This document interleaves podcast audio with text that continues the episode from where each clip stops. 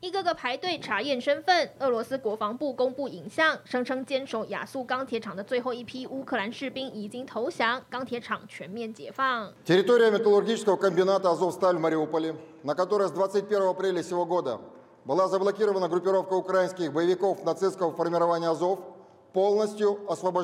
俄军表示，从十六号以来陆续投降的俄方守军累计达两千四百三十九人，他们被送往乌东分离势力控制区域，伤者则进了医院。这些数字没有获得乌方证实，不过乌国总统泽伦斯基透露，钢铁厂守军已经接到自救命令。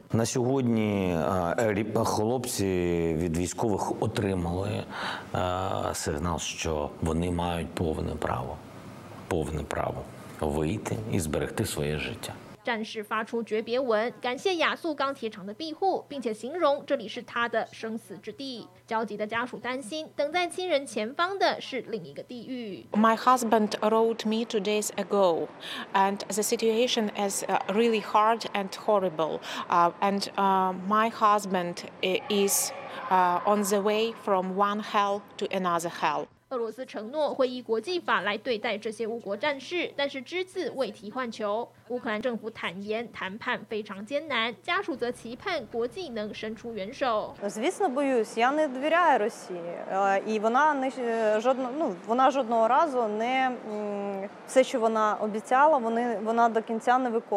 历经数周轰炸，乌军在马里乌波尔的最后堡垒也终于陷落，而俄军拿下这处战略要地，恐怕进一步连接起从克里米亚往北的乌东战地。好，今天台湾这个前线仍然要关心到现在这个俄罗斯跟乌克兰战争最新的战况。刚才您看到了亚速钢铁厂这个点，我们的节目至少讲一个多月以上，终于经过这么多的时间，亚速钢铁厂画下句点了。当然啦，乌克兰有乌克兰的说法，俄罗斯有俄罗斯的说法。我们来听听看今天的名嘴告诉大家，到底在亚速钢铁厂这一战，到底是乌克兰赢还是俄罗斯赢？另外，现在有专家就说了，亚速钢铁厂既然已经到了一个据点，接下来六月份会出现另外一场更大、更严重的战役。瑞德哥，如果按照这样预言的话，的确，因为亚速钢铁厂算告一个段落嘛，接下来应该还有更严重的战争。呃，亚速钢铁厂呢，在马利坡被包围了整整的八十二天呐、啊，能够打到现在这个样子，已经是人类战争史上的奇迹，撑很久了、哦。对，那么虽然俄罗斯讲的好听说啊，总共投降的人是两千多位了，听起来好像俄罗斯俘虏了两千多位，其实不是这样的，俄罗斯把老百姓的一千多位一起算在里面，啊，就那个撤离的那个老百姓一起算在里面。那么最主要原因是因为。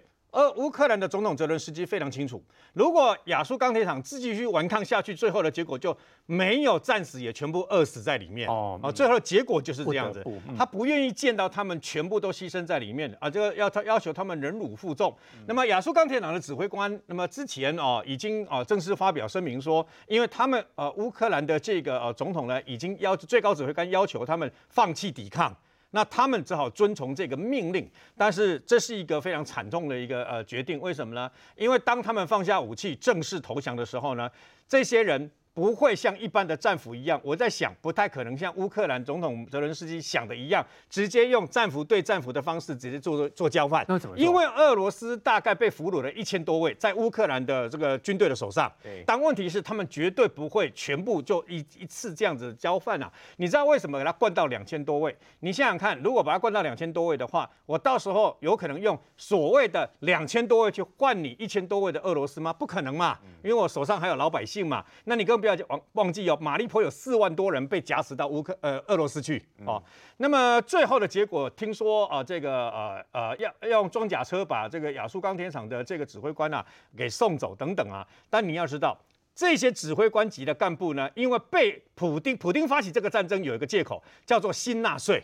新纳粹就是亚速亚速营，你知道吗？所以这些人再来的命运呐、啊，还有这些阿兵哥，事实上呢，紧接而来变成了真正的战俘了以后，我相信刑求毕恭这些都不会少。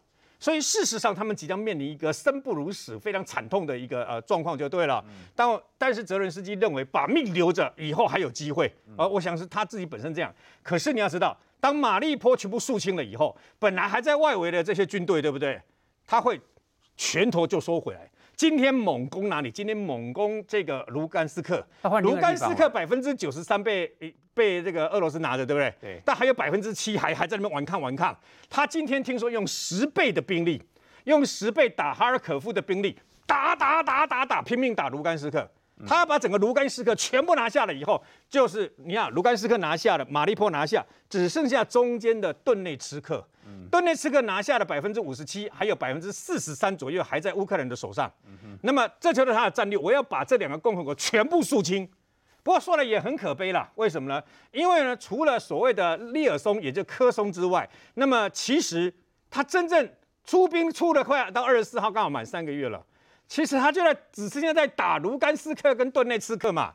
所谓的顿巴斯，各位要知道，顿巴斯是这两个共和国的一倍以上的土地，都还没有在他们手上，因为这里有十支的乌克兰的部队化整为零，这样在跟他们对抗嘛。所以打了半天，但现在啊，现在为了要有有所成，我我现在认为，包括敖德萨都没有那个什么啊两栖登陆的那个不可能了，不可能了。为什么呢？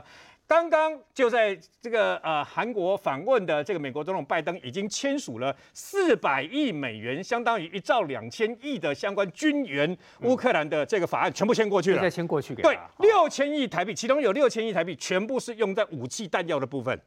这个部分目前传出来啊，那么很可能包括啊这个攻啊海攻舰的这个相关的鱼叉飞弹这些，有可能更升级这些飞弹来支援乌克兰呐、啊。所以，那么包括你看，德国今天也宣布他们的猎豹啦，还有各式各样的自走炮啦，法国的凯撒，然后包括瑞典的这个呃这些越来越多的这个重型的武器呢，即将在大概是下个礼拜开始，那不陆陆续续的进到乌克兰。单单一个 M 拐拐拐的这个榴弹炮已经打得呃俄罗斯一塌糊涂了嘛。对。所以呢，紧接而来，那么我相信泽伦斯基也在想。把这个亚速钢铁厂这一块，这个等于说呃解除掉了以后，两边就可以面对面。那么在某种程度上面呢，决战在顿内茨克跟这个卢甘斯克这个地方。那必要的时候，伊久姆一定会拿下来，因为现在哈尔可夫已经解除了嘛。下面伊久姆如果再拿回来，在最下面克里米亚半岛北边的这个呃科松，也就是利尔松再拿回来，为什么一定要拿回来？因为很简单，前几天无耻的俄罗斯竟然。侵略人家那个呃呃扎波罗热的那个最大核电厂有没有？你侵略人家的核电厂，竟然要求乌克兰支付电费，嗯，否则他要断电。那你只要拿下了利尔松了以后呢，事实上扎波罗热这边就等于光复了，而且还掐住了克里米亚。为什么呢？克里米亚半岛的用水就掌控在这一块的手上。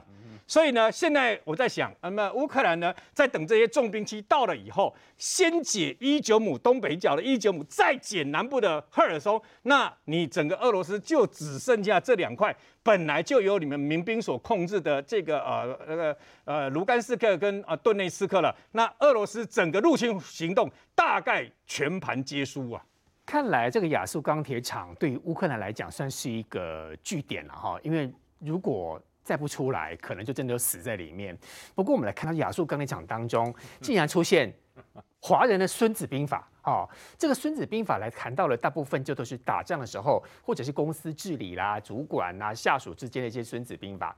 于将军你怎么看？接下来在这场战争当中，诚如刚瑞德哥所说的，应该还会有更多的武器军援乌克兰，所以这个战争应该是没完没了了。呃，我觉得大规模的，很多人说哈，未来在乌东会发生大规模的战争，我我认为不会，我认为不会。呃，未来的战争为什么我说不会发生大规模？不是普丁没有野心，也不是乌克兰没有防卫的力量，而是整个俄罗斯它能够举呃这个这个施开施展大规模战争的这个装备已经不够了。真的已经不够了，因为它的坦克数量说句实话，虽然现在一千辆左右损失了，那其他的两千辆它部署到别的地方，它不可能全部调到乌东战场来做，所以我觉得大规模的战争可能不会再再再有出现。可是呢，这个所谓的互轰、火力互轰应该不会停。嗯哼。那么这本《孙子兵法》，大家说哇，大家看到看到中文字好高兴哈，《孙子兵法》这翻开里面不是俄罗斯语就是乌克兰语，要不然就是英文啊。哦，是翻译的。对，因为这个《孙子兵法》翻译到全世界应该有超过四十种语言，嗯、很多语言就翻译的《孙子兵法》。那么其实《孙子兵法》是什么什么宝典呢？不是，它是一个心法，它是个心法，就是呃战场指挥官，你在你在束手无策的时候，他他让你的心情沉淀。总共十三篇，它每一篇都有不同的。那其实呃想到这个亚速钢铁厂，我们就想到一个哈，这个善攻者这个攻也，善善守者守也。那藏于哪里？藏于九地之下。你要防守，就要藏于九地之下。这九地之下，在孙子写这个兵法的时候，这个应该挖不到那么深了、啊。嗯，那这次亚速钢铁厂真的是到九地之下，它够深的，地下好几层楼够深，而且它有储存，它有这个保卫养胃的功能，所以说它可以持续很久。那其实善守者就表示说我我只要打不过你嘛，我就守，就是这个意思。嗯、我能打我就跟你打，不能打我就守。那最主要是什么？保持战力。那么亚速钢铁厂这一次呢，它除了保持战力之外，它还拖延拖延了敌军的力量，够久两个多月，拖延敌军力量，就是说，虽然它只是个钢铁厂在那个地方而已啊，你觉得那个钢铁厂有什么用呢？还真有用，因为哈马利坡全部都被俄罗斯吃下来了，就唯独那个钢铁厂。那钢铁厂多大？十一平方公里大，下面大概呃散布的六层楼的地往地下深，大概有呃应该也有十几公里深，然后往往往左右蔓延。那你变成说，你看一个马利坡下面一个钢铁厂，它这么多的气孔到处蔓延，那。地面上是统你统治了啦，就等于说地面上被俄罗斯给统治了，地面下没有，嗯。你地下的城市没有，就是这个亚速钢铁厂，所以造成它上面的守军哈，他不敢轻易的离开马利坡，嗯你一离开马利坡，下面的就上来了，那有多少人？传说中将近两千人，那到底多少人不知道？俄罗斯也不知道，乌克兰也不说，那下面可以可以呃这个掩护这么多百姓在下面避难，你就知道下面的能量有多大，所以俄罗斯也想知道，那他就知道不了。所以就变成说，这些藏于九地之下的这一群军人，他们随时可能会上来，我讲袭扰、导弹，让你这一些俄罗斯在地面上的统治不能够安心啊，你就心就是很乱嘛。所以变成说，你这两万多个部队就不敢走，那不敢走造成什么样？造成你整个乌东地区都卡在里面，没有兵啊，没有进度，兵力不足，装备不足，而且最精锐的都卡在马利坡。所以说，因为为什么他要卡马利坡？大家讲说，那你可以派比较逊的部队去。这个部队的任务交接是一件很麻烦的事。我今天两万多人在马利坡里，我把它占领下来。那可是呢，你要另外一个部队接替我的任务非常难。嗯，我要跟你交接接口，跟你交接地下到底有多深？我所观察到的状况，交接不成了，很难交接，非常难交。尤其在战地哈，战地原地原地交接任务是最难的。所以说，这个部队守那边不能走。那马利坡这个亚速钢铁厂就到达它迟滞兵力的目的，让整个。乌东地区，甚至呃哈尔科夫，它可以有很多的城市，因为俄罗斯的兵力不足，转用兵力的弹性不够，所以乌克兰可以把它一个一个拿回来。然后再加上打了一场非常让人家觉得奇袭的，就是那个北顿内斯克和那一次的歼灭作战，让俄罗斯他们的心防哈，因为这样而而掉低，而而整个降低降下来了，而且呢，对于战场恐惧升高了。那所以所以说，大家就在讲说，哎，那亚速钢铁厂应该撤光了。我我认为没有撤光，现在还没撤光。我认为没有，应该还有的意思。应该还有。我为什么说为什么说没有撤光呢？啊，亚速钢铁厂要把人员放出来的原因，泽伦斯基讲得很清楚嘛。是出于仁仁慈嘛？要止血啦，对，仁慈不要让里面的人全部死光，这样很残忍。哦。可是呢，真正容易阵亡的是哪一些？受伤的啊哈。因为你想想看，藏在地上，没有阳光，空气又不足，医药也不足，这些受伤的人可能轻伤两天就变重伤。让受伤人出来。对，受伤的送出来。然后受伤出来之后呢，就可以减轻地下这些防务的压力。所以我没有弃守亚速钢铁厂，我根本没弃守，我人还在里面。对，但是我泽伦斯基必须对外这么讲。是我把伤兵、把百姓都先放出来，真正的人还在下面。为什么？第一个有两个考虑点，哎，万一放出来，他们全部出尔反尔呢？把你这些亚速营呢，全部都给处决掉了，那我不就太笨了？对，那我本来是要。要仁爱的心，要让这些人不要受伤，而反而把他送入恶魔的手中。对，所以说我先把伤兵送出来，那其他人第二批看看你对伤兵如何，因为伤兵说句实话，我不送出来，在下面再待个几天，也有可能会死，也也会往生。嗯，所以我送出来。那如果说俄罗斯真的是如其诺言，哦，我都善待俘虏，都 OK，那我后面再说。如果没有善待，这些人在下面还有战力。对，因为没有受伤的人，他从潮汐港，从其他的方式可以潜离，可以离开。所以说，整个亚速钢铁厂下面战力没有产生，为什么？我另外一个判断说没有完全撤离。如果完全撤离的话，俄罗斯早就下去公布六层楼里面所有人的画面了。所以我要把你全部清空。对对，早就公布，但为什么到现在没有公布？就表示还是下不去。了解。所以这一段东西，只要马利坡的亚速钢铁厂没有完全撤离，那这马利坡的士兵就没有办法全面撤撤开。所以你看，今天他已经开始全面来打卢甘斯克了。嗯那如果马利马利坡的全部往上移，哇，那还得了？那整个乌东地区，乌克兰即使有呃北约有美国的援援助，那也一下子没有办法反应过来这么大的兵力过来，他们还是会有压力。所以我觉得这个亚速钢铁厂这个地方哦，我觉得暂时不会清空，它只是一个战略的调整，一个战略的调整。讲到战略调整，宇修还告诉大家，其实乌克兰的军队很会教炮兵怎么锁定目标啊。这个炮兵哈、哦，那个那个整个教学。那个炮兵的设计应该，教学，哎，那是个教学，应该是在还没有获得 M 拐拐拐榴弹炮之前。之前，对，就是精准弹药还没有获得之前，那是一个标准的呃，就是标呃，这个这个这个叫做呃射射射击方位的调整。这是乌克兰军队的教学影片。对对，他第一发，你看他先把这个整个炮兵三个位置拉出来，拉出来之后，第一发下去，那近弹没有打到。啊，没有打到第一发近弹，哦，然后第五发到了打第五发还是没打到，第五就第五发的概念，他到第六发才打中，你看第六发中了，会不会很弱啊？呃，因为这是传统火炮，传统火炮就是这样，啊传统火炮就是这样，然后第第六发、第七发才中，等于说他第六发、第七发才归正到，我觉得这应该是一个乌克兰的炮兵炮兵单位，应该是四十五炮兵旅，他对他的部队做了第一波传统火炮的教学，然后等到后面我我预计啊。后面还会推出 M 拐拐拐这种精准的火炮的，拐拐准多了。对，做一个比较，我前一波可能要打六波我才会中，对，后面可能最多两波就中了。嗯，所以说这我觉得这应该是他对于内部的一个教学。可是呢，俄罗斯的士兵应该看不懂。讲到武器的话，将军要告诉我们的是，包括像这个，刚刚于将军有说过，其实虽然说亚速钢铁厂到了一个调整策略的时间点，但接下来国际给乌克兰的军武还是会越来越多。大大概七月吧，哈，看能不能够提早。他说德国要给乌克兰军队十五台猎豹防空坦克，坦克，意思就是这种坦克呢，专门是坦克车，但是打的是天上的飞机。对，因为它是防空用的。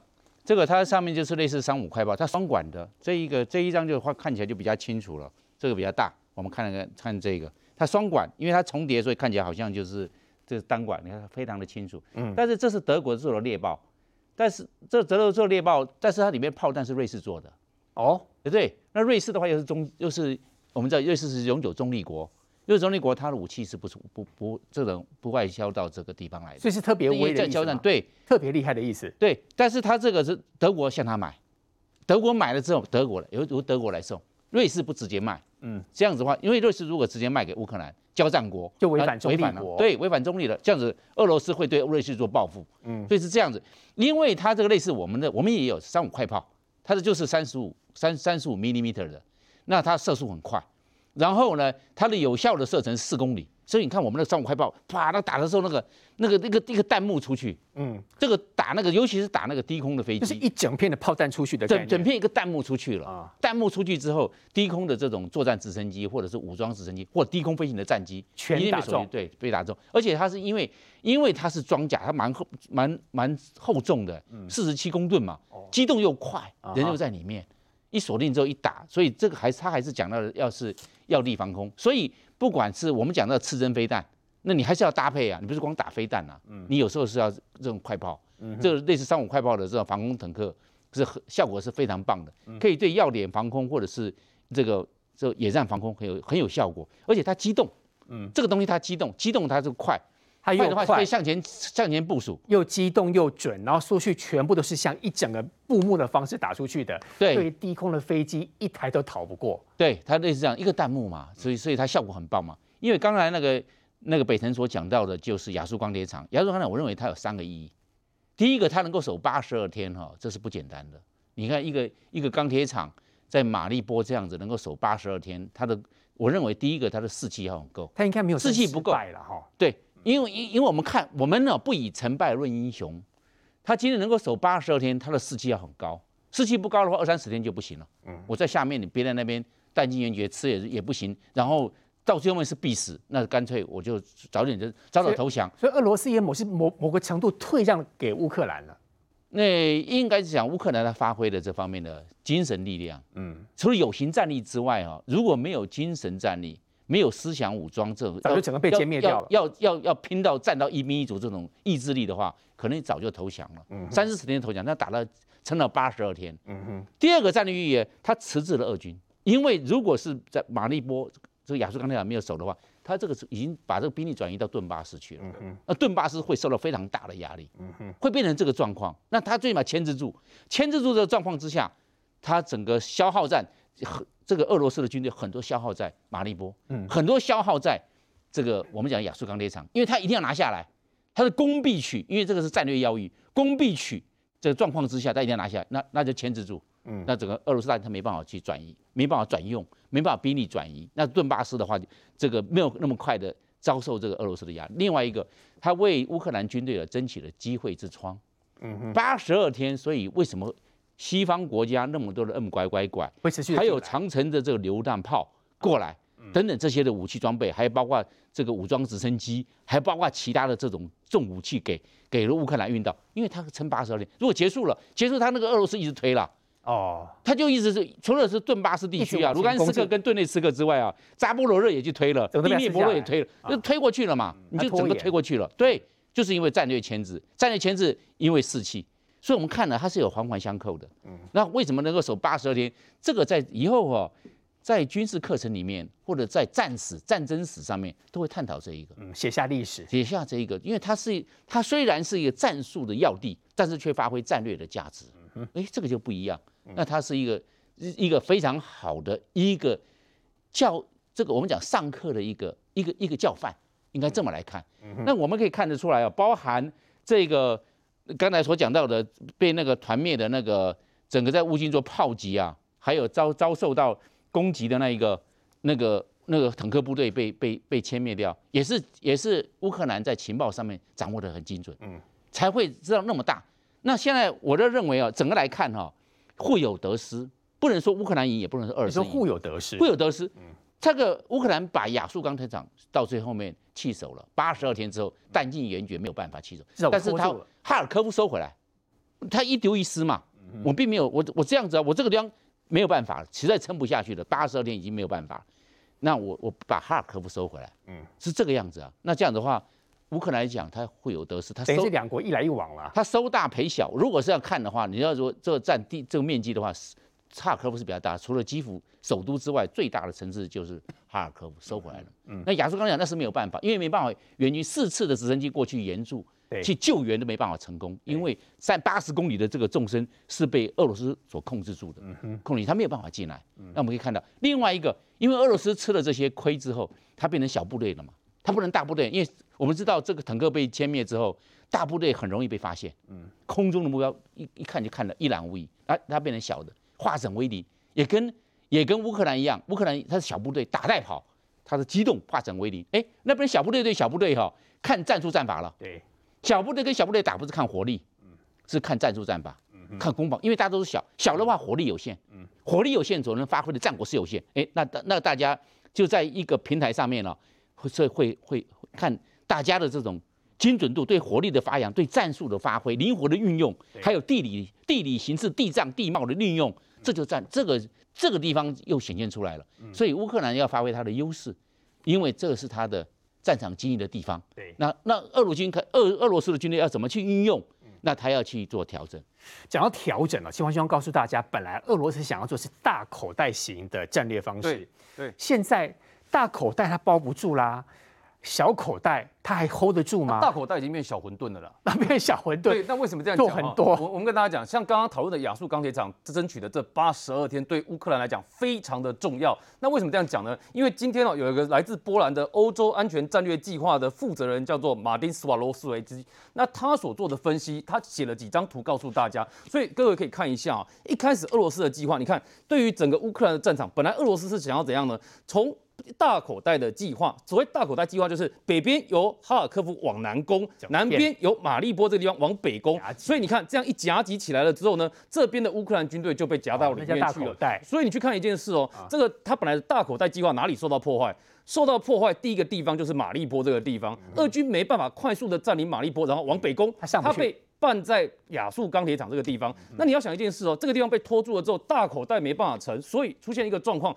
马利波这个地方八十二天，两个情况：第一个，大口袋不能成；第二个，这八十二天替乌克兰争取到很多的军备、战这个这军事设施，不断的一直涌进乌克兰里面来，让乌克兰呢可以再打其他的地方。所以你看哦，大口袋开始要调整，变成第二个。第二个口袋计划，它第二个口袋计划，俄罗斯的第二个版本是什么呢？北边由伊久姆往南攻，然后南边呢由这个顿内茨克往北攻。那在这个计划里面，为什么会有这个情况？是因为哈尔科夫已经被收复了，哈尔科夫被收复，然后马利波仍然拿不下来。这个时候又出现了一个变化，什么变化呢？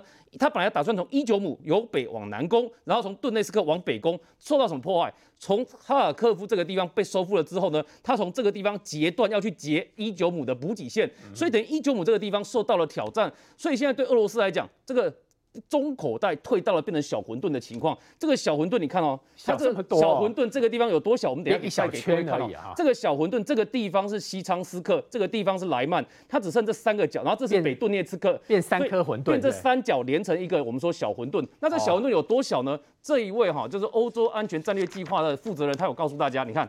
本来俄罗斯希望的大口袋是这么大，绿色的范围。嗯。本来他希望是这么大，啊，这么大。但是现在呢，这个小馄饨只剩这么小，小好多，只剩这小这么小小一点。所以大家就讲一件事嘛，你俄罗斯在战前的时候呢，其实这个卢甘斯克跟顿涅茨克这个地方，它本来都有自己原来的占领区。嗯。所以俄罗斯如果把这个馄饨吃下来的话，你也就多那么一点点而已。可是你要死四万人左右的规模。所以这个时间呢，你可以看到乌克兰的这个我们讲说他的总统办公室的顾问啊出来讲话，他今天对媒体讲说。俄乌战争，乌俄战争已经进入最后阶段。所谓的最后阶段是什么呢？他就是告诉你说，乌克兰的士兵呢，就是要收复被占领的土地。然后他说一件事哦。他说：“俄罗斯现在只剩下残余的资源可以集中打阵地，俄军非常原始，而可以而且可以预测他们的行动。所以他告诉你说，这个阶段乌克兰要做到的就是少犯错，然后接下去求反攻，啊、少犯错求反攻。他还讲了一件很重要的事情，嗯，他们有提到说亚速钢铁厂的状况。那亚速钢铁厂除了已经完成它战略意义之外，他们有提到之前在运补亚速钢铁厂难度比较高，因为他们是用直升机去做运补，但是直升机派去的人员有百分之九十战死，所以等于说他们不能一直消耗这些飞行人员，对，所以他要把资源。”集中回来，然后在其他战场上去做发挥。嗯嗯、但在这个时间呢，因为俄罗斯的状况呢消耗很多，可是呢，俄罗斯现在要替自己打气啊。所以你看，这个是俄罗斯的一个学者，他叫做费南科。这个费南科呢，他到俄罗斯政论节目六十分钟去讲什么呢？他说俄罗斯为什么要发动乌克兰战争？为什么？他解释的原因，他解释是说，因为呢。未来俄罗斯呢要面对世界大战，会有更大规模的冲突，所以他要测试北约的武器到底有多强。哦，所以呢，俄罗斯才要发动这场乌克兰战争啊。但讲这个话呢，其实一点都不切实际。为什么呢？因为今天有乌克兰的网友呢打脸了，说俄罗斯的副总理啊，俄罗斯副总这这个礼拜他不是说俄罗斯有镭射武器？对，我很好奇。神秘的镭射武器，五分钟呃五秒钟里面呢可以打五公里外面的无人机，可以把它击落。结果呢？这个乌克兰的网友去翻出来，当初俄罗斯在二零一八年发表镭射武器，对结果他发现这好像就是一个外宣的影片而已嘛。啊、他认真一看，这个所谓的镭射武器好像就是水泥管跟排水管和钢管的结合而已。那能打吗？怎么发出镭射武器呢？镭射不就……所以他就说，俄罗斯的武器呢，有一些都有外宣的成分在里面，他不见得是真的，骗人的。啊、所以他等于是打脸说，这个俄罗斯讲说有镭射武器，因为今天连五角大厦美国国防部都证实说，嗯、到目前为止。没有看到俄罗斯有任何雷射武器参战的状况。稍后回来带您看到的是乌克兰女军医，她用随身摄影机记录整个伤亡的状况。仍然有乌克兰跟俄罗斯最新的战进度。另外还有包括了国民党最近内乱非常多。我们知道说，国民党主席朱立伦宣布了由张善政来参选桃园市市长。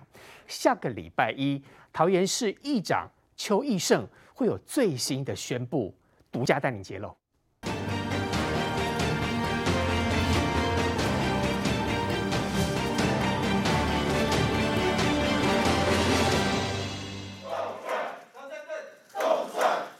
出加油姿势，前行政院长张善政二十号特地拜会前国民党桃园市党部主委杨敏胜，请意如何弭平地方裂痕。约传出议长邱义胜还是怒气难平，已经收拾党部行李，还在脸书写下“心若清净，风奈我何？不染尘埃，清风自来”。更有数十位里长力挺议长，扬言退出国民党。出来出来算都无效，出来算基层的都。伊伊都无经营啊，那那那那什么票？啊个啊个不是这个地方的民意代表，现在起码开始有一个反弹的声浪出来啊！一手的好牌，变个怕变成那什么，刚刚无赖牌的。继承的这个出走潮是有听到声音啊，委员他已经在十三乡镇已经都跑透透了。突然有这个状况，真的是对于我们呃基层来讲，将来辅选会有一个呃很大的一个困扰。里长、议长都炸锅，前立委严宽恒也怒轰党中央，用最糟的方式打出满手好牌。过去朱立伦阻挡罗志强的种种理由，不管是地方认同还是民调羞辱，全数回向到张善政身上，更证明朱立伦一心无关胜选，而是为卡罗而卡罗。面对反弹，杨敏胜建议张善政向地方负荆请罪。张善政也赶紧跟前桃园立委孙大千、陈学圣会面，商讨解方。大家对张善政这一个人都给予非常高的评价，但对朱立伦却是骂声不断。议长好像还是不不迟迟不见面。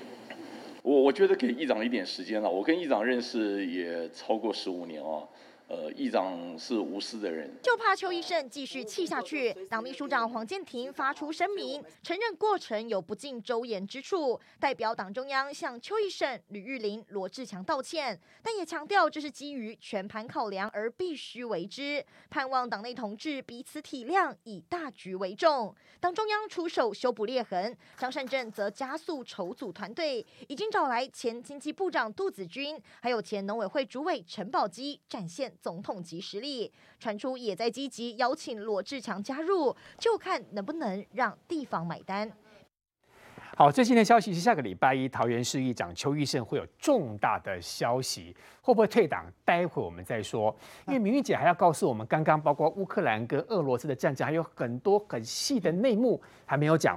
包括第一个，你要告诉我们，这次乌克兰女军医她既然用随身摄影机记录，我想战争这个伤亡状况一定很惨烈。是。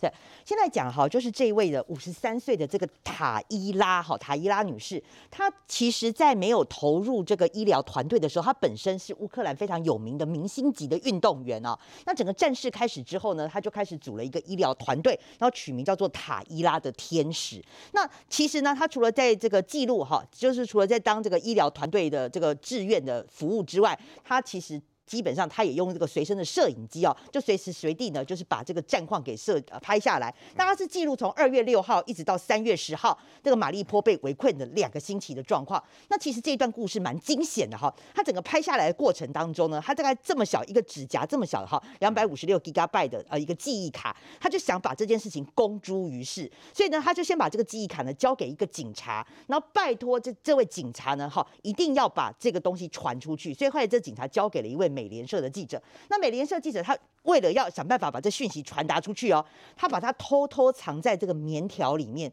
而且过了十五道俄罗斯检查的这个检查哨，一道一道过，所以你就是可以知道说那个过程很惊险哦。那当然啦，天佑好人，所以后来这个记忆卡就被带出去，然后后来现在这个影片哦就可以公诸于世，你就知道这两个礼拜的战况哦，借由这个塔伊拉的摄影的记录是非常非常惨烈。那坦白讲，因为现在公布的这个影片，我大概看了四分多钟哈，他。其实一开始就是塔伊拉，就是说哦，我是塔伊拉哈，然后现在这个记交给你的记忆卡当中呢，就可以开始记录哈，整个这个呃，包括这个呃呃马利坡哈被围困的一个状况。对，那个我觉得那个非常非常的惨烈，它基本上哈大概分分秒秒时时刻刻都是不停不停的那个伤患啊，整个送进来，整个过程都非常血腥。送进的那个伤患不是断手就是断脚，要不然就是整个还非常的血腥。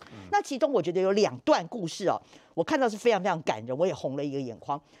第一段哈是说有一个乌克兰的兄妹哦，那个。弟弟年纪好小哦，大概也是七八岁。他被抬进来的时候已经是照着呼吸器。那那个影片当中是说哈，这个兄妹的父母已经阵亡了。然后呢，后来这个弟弟哈，他就在抢救之下就开始，你可以看这个过程真的很真实。他就开始积极抢救，抢救不幸身亡。然后那个塔伊拉有时候看到他在有点在就是在哭，然后就说我痛恨这个战争。然后但是他没有时间伤心，因为他的这个弟弟的这个妹妹妹妹啊还在抢救，他就说赶快赶快赶快抢救另外一个小女生，他可。可能还有活下来的生机，我觉得战争真的好残酷。你看到这一段，我觉得哈，像我们这种身为父母的，真的看了都好都很难过了哈。那第二个呢，就是我觉得很感人，是说他其中就有一个俄罗斯的伤兵被送进来，那当地的居民就质疑说，为什么要救他？为什么要救他？然后塔伊拉就跟大家讲说，我们平等的对待每一个人。你看，即便这个俄俄罗俄罗斯军队这么残酷对待这些平民哦，但是他还是秉持着不管是国际公约好，或是医者仁心也好，他就很就是说很平等的对待俄罗斯伤兵，还是好好的照顾他。好，那话说呢，现在他把这个记忆卡公诸于世之后呢，传说哈，其实他三月十五号就被俘虏了，被俘了，对，被被被被俘虏了。然后呢，当时一开始我觉得很恶劣是，那个莫斯科当局他就否认，否认说，哦，我们没有抓到他。可是呢，就在俄罗斯否认的这个隔天呢，那个俄罗斯的独立电视台，还有那个顿内斯克的电视台都有拍到塔伊拉的画面，而且他双手已经被上铐。嗯。而且他脸部还淤青，很明显是有被打了哈。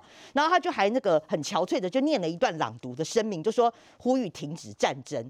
所以你可以看得出来，就是说包括包括她的老公啊，塔伊拉老公就很久没有他的音讯，就很生气，说现在这个塔伊拉被指控为纳粹分子。哎，他说这样子一个志愿的救人者，你说指他纳粹分子，而且还胡乱给他安上罪名，说他什么贩卖器官啊。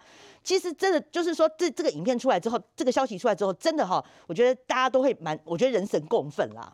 嶔煌兄，这次的战争其实让我们看到俄罗斯更多的经济制裁，但事实上俄罗斯似乎都没有在怕，还是他们根本不愿意正视啊？哎，没有在怕是普丁表现出来的，但是普丁的央行行长纳比乌里娜已经多次表达担心，包括俄罗斯的财政部都做出了评估，所以这一次你看到这个，我们讲说《纽约时报》的专栏作家叫克鲁曼，他讲了一件非常重要的事情，他说普丁会面临到。经济战跟军事战双输的情况，什么叫军事跟经济双输的情况？军事他吃到的苦头，这个我们前面就讲很多了。但我们要讲经济战，它为什么会面对到双输的情况？因为很多人在讲说啊，你看俄罗斯主要靠石油出口啊，石油的部分呢，虽然美国不买，但是还是有些国家会买单啊。石油它并没有受到重创啊。但各位看经济不是只有看出口，看经济同时看出口也要看进口。什么意思呢？我给你看一个东西，这个是今天英国国防部所发的一个战况的一个简报。这个战况简报的第三点讲了一件事情，他讲哪件事情呢？各位看第三点在这里哈。第三点他说。俄罗斯正面临着侦察无人机的短缺，为什么它无人机会短缺呢？战场无人机短缺是因为受到经济制裁的关系，所以国内生产能力短缺，做不出无人机嘛。嗯、那这个东西是告诉你什么？这是告诉你俄罗斯的进口出了问题，因为这世界的民主国家对于俄罗斯的出口衰退了五十四趴，也就是大家不卖给俄罗斯东西，所以俄罗斯该进口的进口不到。在这个情况之下呢，俄罗斯财政部自己的数据哦，估计他们今年经济会衰退多少？衰退十二趴。衰退十二趴其实很多哦，那你再去看反映在一般俄罗斯人的生活上面有没有影响？当然有影响嘛，因为所谓的进口衰退哦，它象征两件事情。第一个，我老百姓要买的东西买不到；第二个，我本来是进口原物料来在俄罗斯加工，加工完再出口的，对不起，你工厂没货，你没有零组件，所以你没有生意可以做。所以他现在穷的只剩下石油、天然气可以卖啊，你其他东西进口进口不到，你根本没有办法销售。所以现在俄罗斯一般老百姓呢，我们看到两个状况：第一个，失业。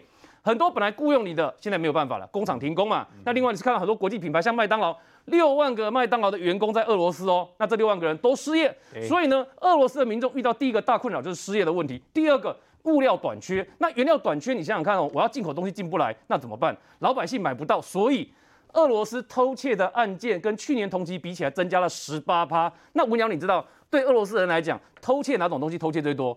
偷窃前三种排名最多的东西，第一名是糖果，占了十九趴。没有糖果可以吃，糖果是第一第一名。第二名偷什么？偷香肠，占了十六趴。肚子饿，对，肚子饿。第三名是什么？偷酒，好，因为俄罗斯人要爱喝酒，要买醉，所以酒占了十四趴。所以俄罗斯前三名，我们讲说偷窃案增加十八趴，前三名被偷最多的就是糖果、香肠跟酒。所以你想想看，对俄罗斯的经济有没有影响？当然有影响。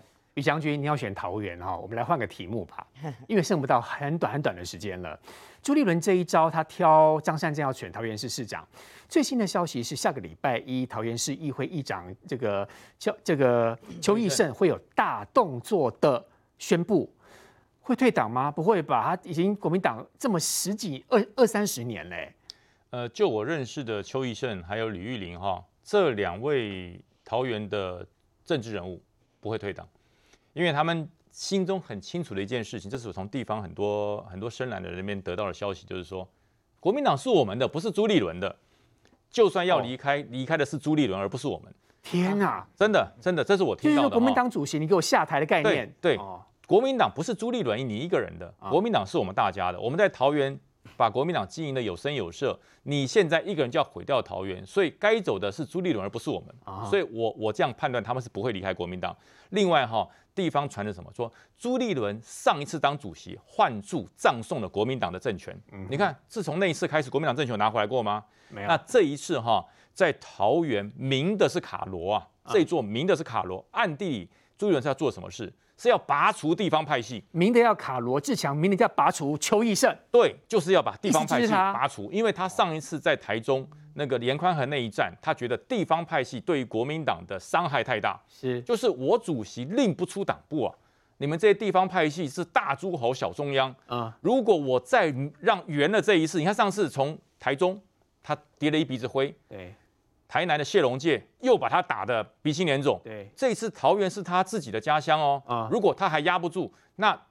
不要不要说什么有没有腿，他直接就坐轮椅了。我党中央讨厌你们这些地方派系的人。对，所以他要明的是说卡罗、啊、是以罗志强为标靶，说哎，你这个太过分，你对中央党部根本就没有任何一点敬畏之心啊，是拿着你的声量在欺负我们。对，真正的案例的目的是什么？是要拔除地方派系。你们这些地方派系盘踞利益纠葛、瓜分，根本不顾中央党部的整体政策。是，所以你说这些，你说邱奕胜、吕玉玲不知道。不知道朱立伦要干什么吗？知道吧？当然知道，当然知道。所以我讲嘛，他们不会离开国民党，但是他们会把朱立伦搞出国民党，让你滚蛋。所以他们就讲，你该离开的不是我，该离开是闯祸的那个人。怎么会是我们乖乖安分守己，按步骤来，按照程序来的人走走人呢？应该是那个乱搞的走人。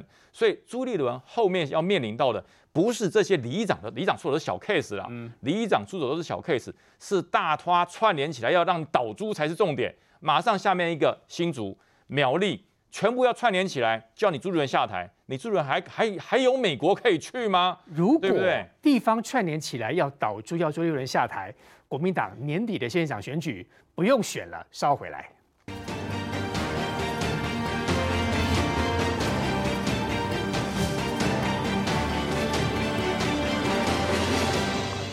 好，这一次呢，朱立伦提名张善政来选桃园市市长。刚才于将军说得很明白了，意思就是说，桃园地区的地方派系，我早就看你不顺眼了。反正你不听我的话，透过这个方式撤除、彻底的铲除你。于将军也预料了，包括桃园，包括接下来可能其他县市都会出现类似内斗的情形。明玉姐。我我觉得朱立伦哈，他的盘算太多了哈，理想很很丰满，现实很骨感啊。坦白讲，先讲第一个选举的因素啦。如果你今天没有邱医生的支持的话，邱医生不要说倒戈啦哈，因为毕竟他还是国民党的，他如果还还就是没有要出走的话，他不要说他倒戈，他只要不动，你选举不动的话，你张善政局，你张善政这局要怎么选？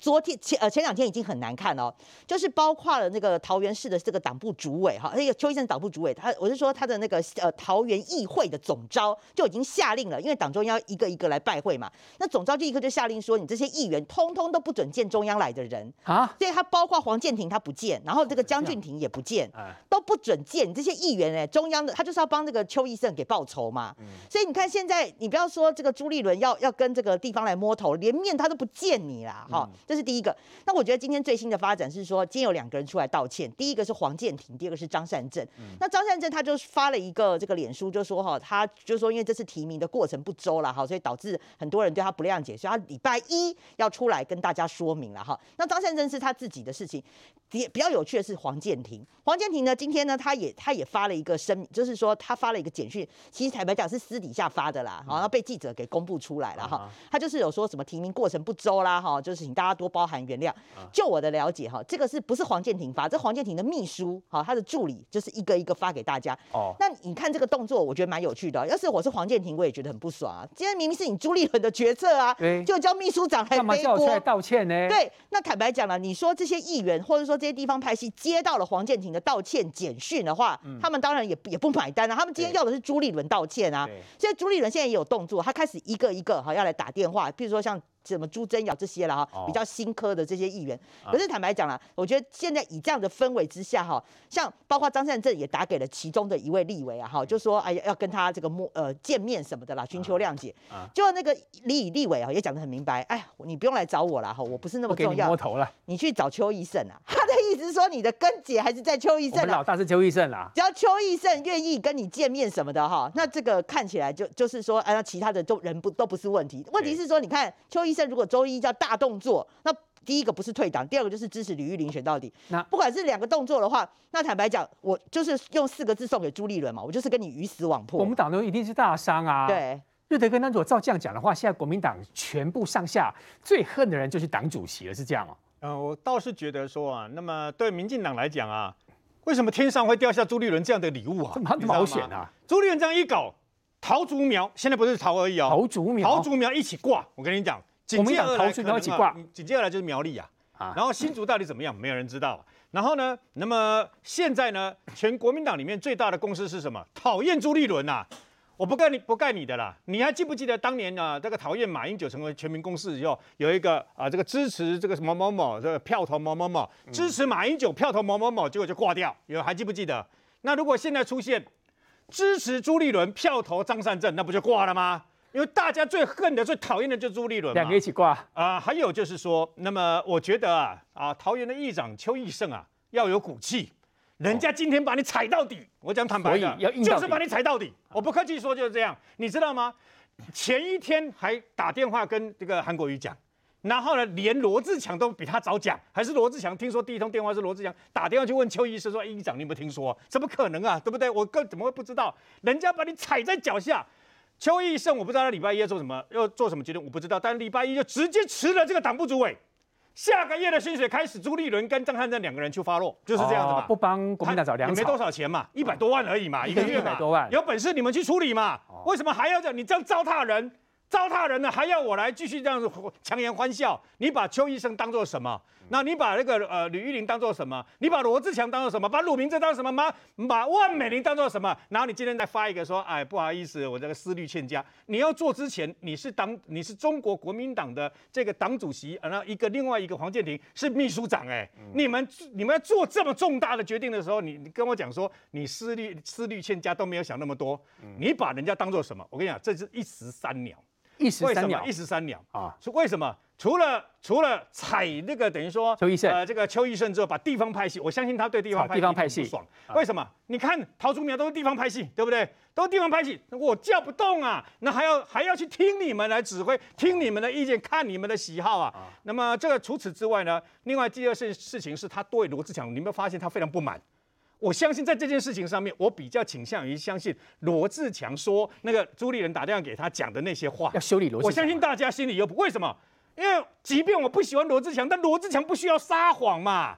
他去撒谎，编一个谎言说党主席这样打电话给我了，赶快找他中奖。他不需要说谎嘛。